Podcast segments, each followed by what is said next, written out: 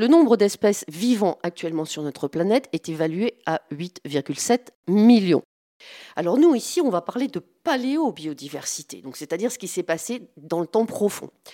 Donc on estime entre 5 et 50 milliards le nombre d'espèces qui ont vécu au cours de l'évolution. Donc certaines vont disparaître de manière brutale et d'autres très lentement. Donc on estime que 99,9% des espèces qui ont vécu sur notre planète ces 600 derniers millions d'années, qui va être la période dont on va beaucoup parler euh, dans les moments qui viennent. Et donc, on ne connaît actuellement que 0,1% des espèces qui ont vécu sur notre planète dans les temps profonds.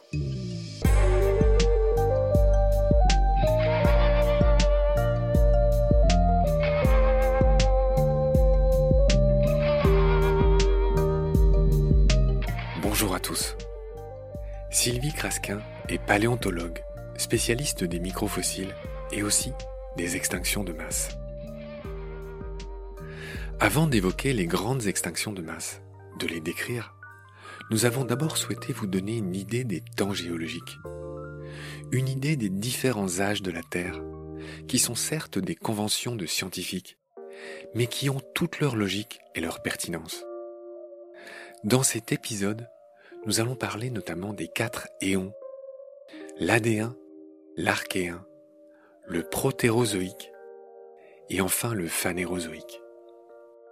En clair, nous allons parcourir l'album photo de notre planète bleue. L'Adéen, du nom grec de l'enfer, c'est la Terre de sa naissance, il y a moins 4,6 millions d'années, quand ce bébé planète était encore une boule de magma infernal jusqu'à l'apparition de la vie, il y a 4 milliards d'années. Léon suivant est l'archéen, du mot grec signifiant origine, commencement. L'archéen commence avec l'apparition de la vie, vers moins 4 milliards d'années donc, et dure jusqu'à la grande oxygénation, il y a 2,5 milliards d'années. Cette terre enfant est une naïade contemplative et boutonneuse, remplie de cyanobactéries ces algues bleues qui produisent un déchet très particulier et très liant, le dioxygène, qui remplace petit à petit le CO2 initial et irrespirable. C'est ça, la grande oxygénation.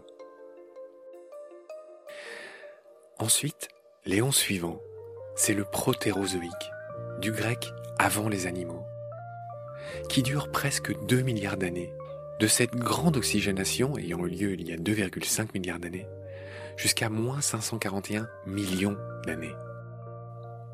La fin du protérozoïque qu'ont choisi les scientifiques, c'est tout simplement l'explosion de vie du Cambrien. Un deuxième Big Bang en quelque sorte, une explosion de vie sous-marine, uniquement sous-marine, dans tous les sens, sans précédent et sans équivalent depuis. Ces trois premiers éons forment le fameux précambrien dont vous avez si souvent entendu parler. Et donc voilà, le précambrien, c'est tout simplement tout ce qui s'est passé avant moins 541 millions d'années, avant cette explosion de vie, avant cette grande diversification de la vie sur Terre. Et ensuite, enfin, commence le dernier éon, celui dans lequel nous sommes jusqu'à aujourd'hui, appelé le phanérozoïque, du grec animaux apparents, visibles. En clair, c'est l'âge des fossiles visibles, apparents. Voyage dans l'album photo des premiers temps de la Terre, chapitre 2, c'est parti. Salut Sylvie. Salut Marc, euh, ravi de te retrouver. Tu m'ôtes les mots de la bouche, c'est Ah, ben exactement voilà. ce que j'allais dire. Je suis vraiment ravi de te retrouver. Euh, Aujourd'hui, on va continuer à essayer de donner un cadre à tout ce qui est euh, grandes aires géologiques, très grande date du vivant. Je rappelle qu'à terme, ce qu'on veut avec toi, c'est parler de ta spécialité, à savoir les extinctions de masse. C'est un peu à la mode, hein. on serait dans la sixième, alors c'est très débattu, tu nous donneras ton, ton avis là-dessus, Mhm. mais il y a eu cinq grandes extinctions de masse, et pour qu'on comprenne bien, avec toi, j'ai souhaité donner un cadre à tout ça, pour pas juste donner des noms et des dates, pour que les gens soient un peu armés pour bien comprendre ce qui s'est passé, et c'est un peu ça l'enjeu de ce qu'on fait aujourd'hui. Et donc, dans cet épisode, si tu le veux bien, Sylvie, on va parler de ce qu'on appelle les quatre éons. Et ce qu'on appelle un éon, E-O-N, c'est la plus grande subdivision des temps géologiques. Hein, C'est-à-dire que bon, tout le monde a entendu parler du Cambrien, l'Ordovicien, je sais pas quoi, tous ces trucs un peu compliqués, Pliocène, l'Holocène, qui est notre ère géologique actuelle. Mais Au-dessus de tout ça, il y a une subdivision en quatre grandes époques qu'on appelle des éons. Et on va commencer par la première, qui s'appelle l'AD1, H-A-D-E-E-N. Et là, on pressent tout de suite que l'étymologie vient de Hadès, le royaume d'Hadès, c'est-à-dire le royaume des morts.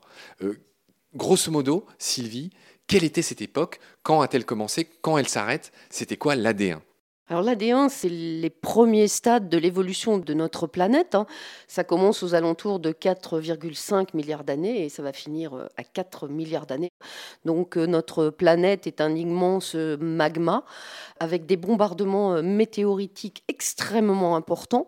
Donc il faut savoir qu'on n'a pratiquement plus d'affleurement de cette période de l'AD1, puisque comme vous le savez tous, notre planète est une planète vivante avec une tectonique des plaques extrêmement importante et toutes les roches de ces âges-là ont été enfouies à cause de la tectonique ou grâce à la tectonique des plaques.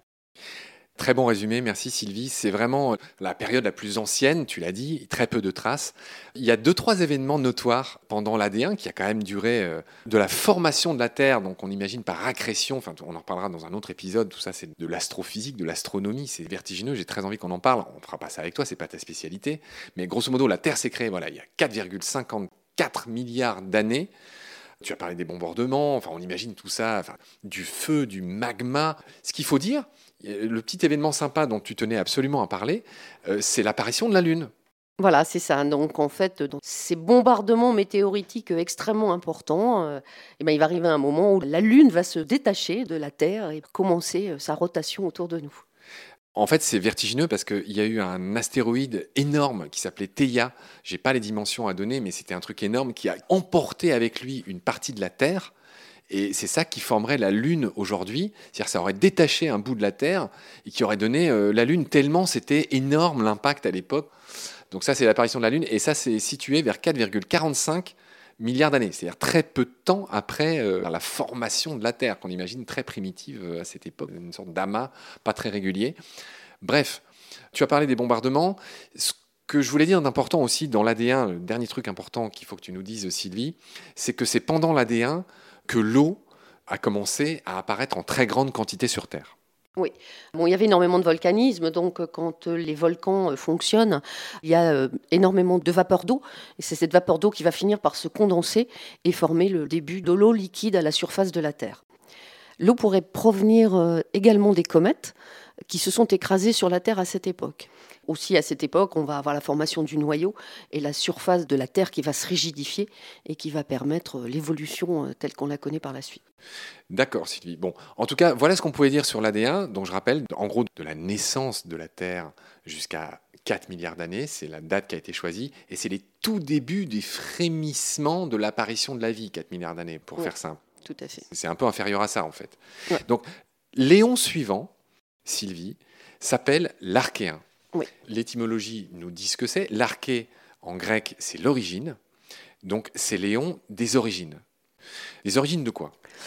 Ben, les origines de la vie, bien sûr. Donc en fait, l'archéen va donc commencer aux alentours de 4 milliards d'années pour se terminer aux alentours de 2,5.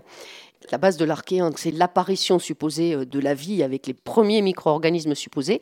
Et la fin, ça va correspondre à la grande oxygénation, c'est-à-dire qu'on va voir l'apparition de l'oxygène à la surface du globe, d'abord dans les océans, puis à la surface euh, des continents, et qui bien sûr vont complètement changer les données pour la vie sur notre planète. C'est ce qu'on appelle, ce phénomène s'appelle la grande oxygénation. Ce qui est fascinant, Sylvie, c'est que cet oxygène, tu vas nous expliquer d'où il vient, est un déchet. La grande oxygénation, c'est ce qu'on appelle aussi euh, la catastrophe de l'oxygène, ou crise de l'oxygène. Et en fait, c'est la première crise écologique qu'il y a eu euh, sur notre planète, il y a environ 2,4 milliards d'années. Les êtres vivants, ben, ils ont tous des structures qui sont basées sur la chimie du carbone, hein.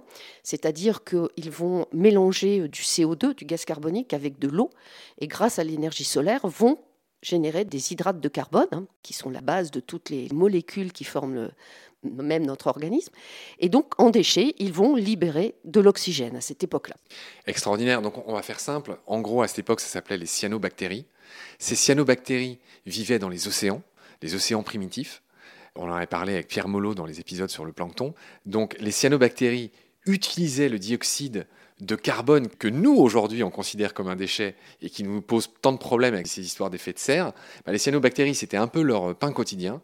Et elles rejetaient en déchets de l'oxygène. Elles ont eu tellement de succès, ça a tellement bien marché, leur petite histoire, en gros, qu'elles ont rempli notre atmosphère d'oxygène. Auparavant, il y avait trois fois plus de CO2. Euh, l'atmosphère était irrespirable pour la vie d'aujourd'hui. Et il y a eu donc cette grande oxygénation, tu l'as dit, qui marque la fin de l'archéen. Donc on comprend ce découpage.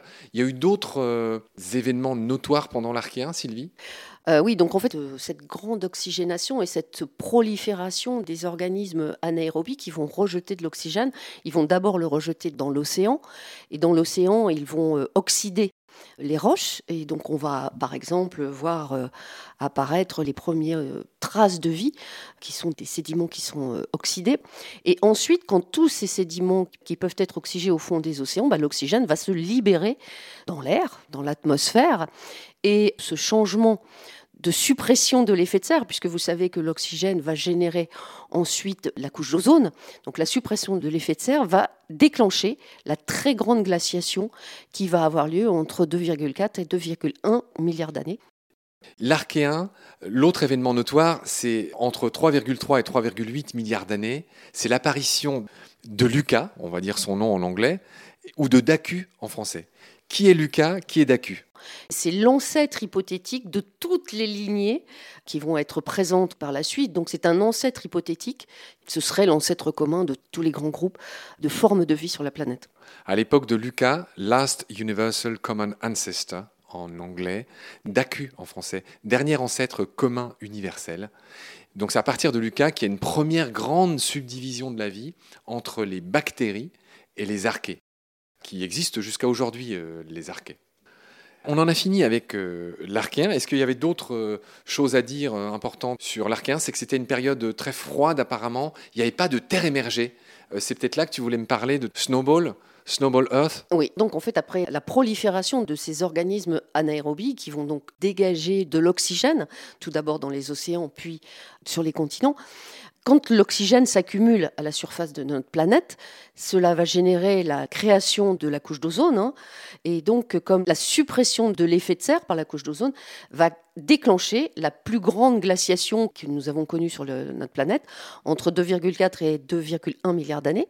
Et c'est ce qu'on appelle un épisode de terre boule de neige, ou de snowballers en anglais, et donc où toute la planète va être englacée. Et ça va être un événement extrêmement important ensuite dans l'histoire de la vie sur la Terre. Une Terre vraiment glacée, où il n'y a pas de terre émergée, où c'est de la glace. Et là, ce dont tu parles se passe à la troisième grande époque troisième grand éon qu'on était en train de dire, qui s'appelle le protérozoïque. Et là encore, l'étymologie nous aide beaucoup. Protérozoïque, ça veut dire ce qu'il y a avant les animaux. Donc il y avait déjà de la vie, mais c'était des micro-organismes, c'est ce qu'on a dit. À l'époque, c'était des petites choses, c'était des bactéries. Et ce protérozoïque, bah, c'est juste la moitié de l'âge de la Terre, puisque Sylvie, il dure de 2,5 milliards d'années à moins 541 millions d'années. Et pardon de donner tous ces chiffres, mais ceux qui ont attentivement écouté le premier épisode se souviennent que moins 541, c'est... L'explosion de la vie sur notre planète. C'est le début du foisonnement, du buissonnement de la vie sur notre planète. Et donc la fin du protérozoïque, alors là, attention, accrochez vos tucs, comme on dit au Québec, parce que c'est là qu'on va faire les grandes jonctions qu'il faut bien comprendre. C'est que voilà, on a dit qu'il y avait quatre éons. Les trois premiers forment ce qu'on appelle le précambrien, Hein, donc l'AD1, l'archéen et le protérozoïque. Cette dernière éon s'appelle le phanérozoïque, et ce phanérozoïque, ben, il commence à moins 541, cette fameuse explosion du buisson de la vie là, que tu viens de nous résumer. Et le phanérozoïque, là encore l'étymologie nous le dit, tout ce qui est phanère, ça veut dire tout ce qui est visible, c'est l'ère des fossiles, c'est l'ère de la vie qu'on peut étudier, ça. grosso modo. Et c'est pour ça que ça s'appelle le phanérozoïque, qui lui contient ces subdivisions géologiques dont vous avez tous entendu parler, l'ère primaire, l'ère secondaire, l'ère tertiaire, on ne dit plus l'ère quaternaire aujourd'hui, tu, nous l'expliqueras tout à l'heure. Mais voilà, donc Sylvie, je veux bien que tu nous résumes ces quatre éons, une fois pour toutes, que ceux qui nous écoutent, qui les avaient sans doute jamais entendu parler avant des éons. En gros, que sont les quatre éons? Je veux bien que tu nous les rappelles pour qu'on se figure bien ça, parce que c'est des noms compliqués. Donc le tout premier, c'est l'AD1 de 4,5 à 4 milliards d'années. Cette euh, date de 4 milliards d'années, c'est important puisque ce serait l'apparition supposée de la vie sur notre planète. L'archéen dure jusqu'à 2,5 milliards d'années. Cette date de 2,5 milliards d'années, c'est l'oxygénation de notre planète et en particulier de l'oxygène libre sur les continents. Ensuite, après l'archéen, nous avons le protérozoïque qui s'étend de 2,5 milliards d'années jusqu'à 540 millions d'années, date du début de la vie, euh, des grandes bases de la vie euh, telle qu'on la connaît actuellement. L'explosion de vie du Cambrien, qui en fait ne commence pas vraiment à 541 millions d'années, mais un petit peu avant, comme on va pouvoir le, le voir ensuite. Et le quatrième éon, c'est le phanérozoïque, c'est-à-dire là où on peut voir les fossiles. Et c'est pour ça qu'on a placé cette limite aux alentours de 541 millions d'années. D'accord, il y a une date très importante qu'on n'a pas dite et on ne va pas en faire des caisses parce qu'on ne va pas trop complexifier cet épisode. Mais pendant le protérozoïque, donc avant ces histoires d'air primaire, secondaire, avant ces histoires de cambrien, d'explosion de vie, etc., il y a eu l'apparition des eucaryotes à moins 1,5 milliard d'années, donc pendant ce fameux protérozoïque qui a duré la moitié de l'âge de la Terre. Je voudrais juste que tu nous expliques ce que sont les eucaryotes ce sont des cellules avec un noyau. L'apparition du noyau dans la cellule, c'est quelque chose de très important, puisque dans ce noyau, on va avoir des chromosomes, et les chromosomes portent le patrimoine génétique. Et donc ça, c'est extrêmement important. Donc quand les cellules vont se subdiviser, le patrimoine génétique va se séparer, et donc pouvoir se recombiner, faire évoluer différentes formes de vie. Alors ce qui est extrêmement important, c'est qu'un peu plus tard, il y aura aussi la vie multicellulaire, c'est-à-dire que ces cellules à noyau vont se regrouper pour former des organismes complexes pluricellulaire. Et ce qui est aussi important et dont on parle assez rarement aussi hein, dans l'évolution de la vie sur notre planète, c'est l'apparition de la reproduction sexuée, où là on va avoir le mélange des génomes et, ça, ça va se produire très peu de temps avant l'explosion de la vie euh, sur notre planète. Donc c'est au début de l'édiacarien. Donc c'est très intéressant. Avant les eucaryotes, il y avait ce qu'on appelle les procaryotes. Donc c'était caractérisé par l'absence de noyau. Et tous les organites étaient dans, il faut se figurer, quelque chose qui ressemble à une bactérie. Et le matériel génétique, il est là, il existe aussi, mais il se balade, il n'est pas contenu dans un noyau. C'est ça la différence entre mmh. les eucaryotes et les procaryotes. Carion, c'est le noyau, c'est la noix en grec. Eux, c'est tout ce qui est bien, bien fait. Enfin voilà, les insectes eux sociaux, c'est les abeilles c'est un grade évolutif assez élevé. Tout ça pour dire que voilà, donc ça c'était on va pas en faire trop de caisses là-dessus parce que c'est l'objet d'une autre émission puis c'est pas ta spécialité mais c'était pour dire que voilà les, eucaryotes apparaissent là et c'est aussi les frémissements de la reproduction sexuée dont tu as évoqué les avantages. On va en revenir au phanérozoïque, donc ce phanéro, tout ce qui est visible, les animaux visibles, donc c'est l'âge des fossiles. Encore une fois, c'est pas l'apparition de la vie, mais en tout cas de l'explosion de vie, phanérozoïque. D'accord. En introduction, Sylvie, autre élément important, tu as tenu à nous parler des fossiles et de ce qu'était finalement un fossile. Oui, je pense que c'est la base de tout ce qui va nous servir pour étudier les crises de la biodiversité. Donc on va étudier les fossiles. on a un petit peu évoqué euh, la dernière fois ce qu'était un fossile. Donc euh, en fait, au départ, fossilis, c'est du latin, ça veut dire tirer de la terre. C'est donc un, reste, une empreinte ou un moulage d'un organisme qui est conservé dans les archives sédimentaires. Donc par extension, c'est toute trace de vie passée conservée dans les archives géologiques. Alors ça va de l'infiniment grand, ce que tout le monde connaît, les dinosaures, les diplodocus, les choses comme ça, ah, par exemple. Mais surtout, et ce qui me touche beaucoup plus, c'est l'infiniment petit. C'est-à-dire on va avoir des micro-organismes, des nano-organismes, des nanoalgues, des microfossiles, des organismes qui ne vont pas dépasser le millimètre, qui vont former des roches, qui sont la source de la vie. Et ça, c'est extrêmement important. Et donc ça, je tiens toujours à insister sur les micro-organismes. Alors, le plus souvent, un fossile, c'est le reste d'une partie dure. C'est-à-dire ça va être euh, un squelette, euh, alors vous imaginez tous la tête du T-Rex ou des choses comme ça. Ça peut être des os, ça peut être des coquilles. Mais ça peut être aussi des parties molles hein, dans le cas de préservation exceptionnelle. Mais ça peut être aussi des traces d'activité. Donc on va avoir des traces de déplacement, on va avoir des traces de déplacement de trilobites, on va avoir des traces de dinosaures, là encore très connus. Hein. Ah oui, tu veux dire, les fossiles ne sont pas forcément que du vivant, ça peut être des traces. Absolument, c'est les traces de pas. Bon, ça peut être aussi d'autres traces d'activité biologique, comme par exemple des œufs. On trouve des nids d'œufs de dinosaures, hein, par exemple au Crétacé. Et on peut avoir aussi d'autres traces d'activité biologique, comme ce qu'on appelle les coprolites, c'est-à-dire bah, ce sont des excréments euh, fossilisés. Par exemple, on connaît bien euh, des excréments euh, qui sont relativement grands, qui sont attribués au T-Rex. Et ça peut être aussi des vomis, des vomis fossilisés. Donc on connaît ça bien maintenant. En particulier, on a des vomis qui sont attribués à, des ichthyosaures. Et il ne faut pas oublier aussi que Les fossiles, ça peut être bien sûr des animaux, je n'ai parlé que de ça pour l'instant, mais aussi tout le monde des végétaux qu'il faut surtout pas oublier. On a un registre fossile de végétaux qui est extrêmement important et en particulier, ça va nous donner des informations absolument essentielles pour la compréhension et les interprétations de variations de climat et de paléo-environnement. Quand on a préparé l'émission, Sylvie, tu m'as parlé de taphocénose, des fossiles, par opposition à la biocénose, tout ce qui est visible, les animaux visibles. Est-ce que tu veux ajouter quelque chose? Ah Oui, alors il faut être bien conscient quand on a un fossile dans les mains, c'est qu'on a quelque chose d'absolument exceptionnel. Il faut se rendre compte que c'est absolument magique de trouver un fossile. On va partir d'un organisme vivant. Alors, je vais prendre par exemple une baleine qui vit dans l'océan, qui va mourir de sa belle mort et qui donc va tomber sur le fond.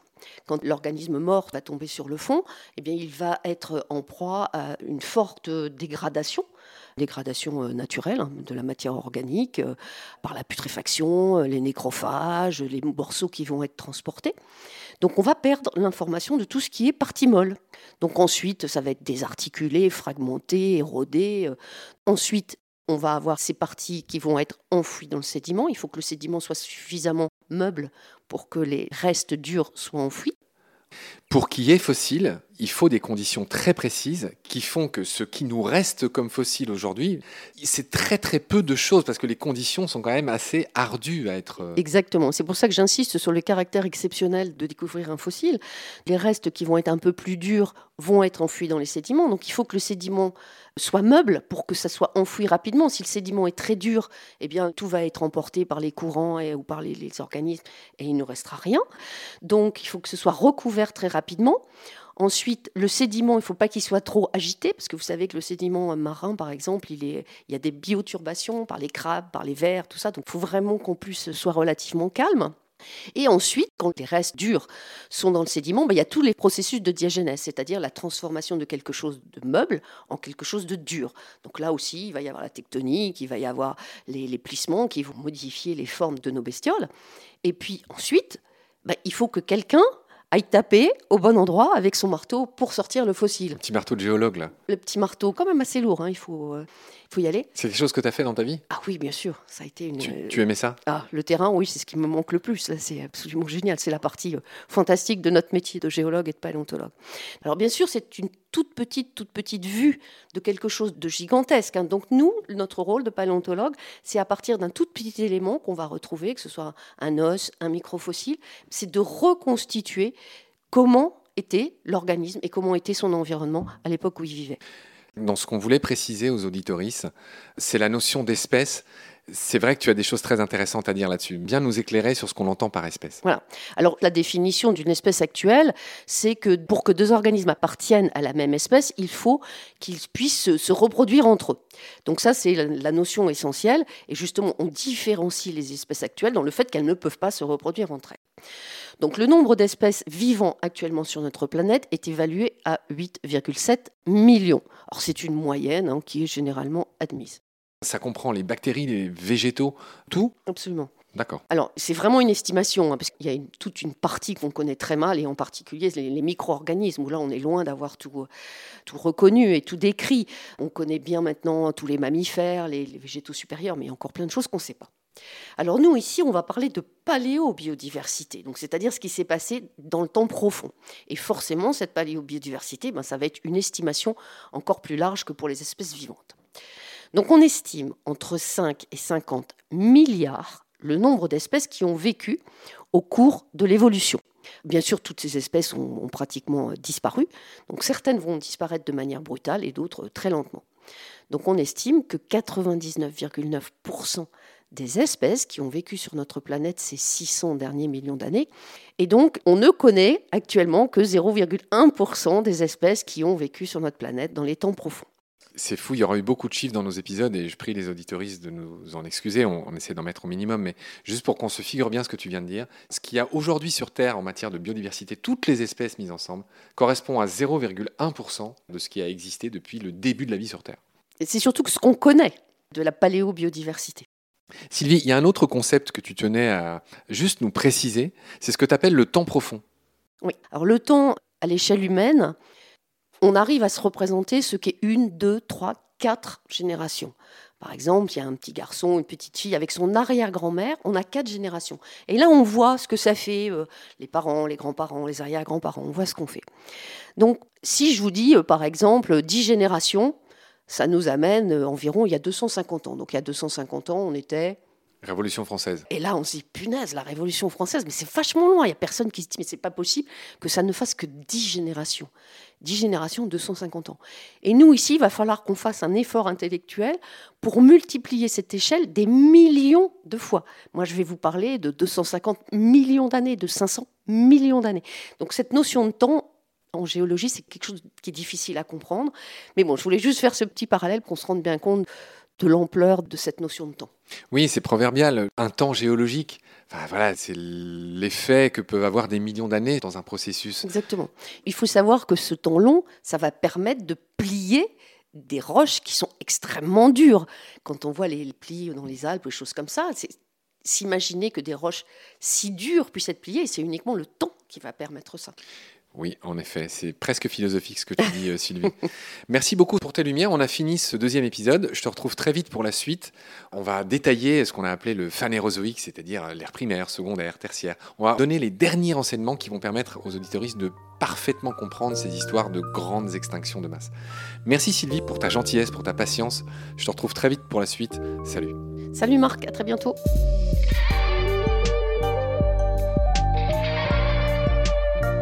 C'est la fin de cet épisode. Merci de l'avoir suivi. Baleine sous gravillon a la chance d'avoir un premier partenaire, Derven, une entreprise de génie écologique qui partage nos valeurs, celles du respect du vivant. Mais pour continuer, nous avons aussi besoin de votre soutien, qui consiste à s'abonner, à partager le lien de nos podcasts et ou à faire un don sur Helloasso. Grand merci par avance. Je remercie tous mes équipiers pour leur aide précieuse et je vous retrouve bientôt pour de nouveaux épisodes. D'ici là, prenez soin de vous et de ce qu'il y a autour de vous. Merci, à bientôt.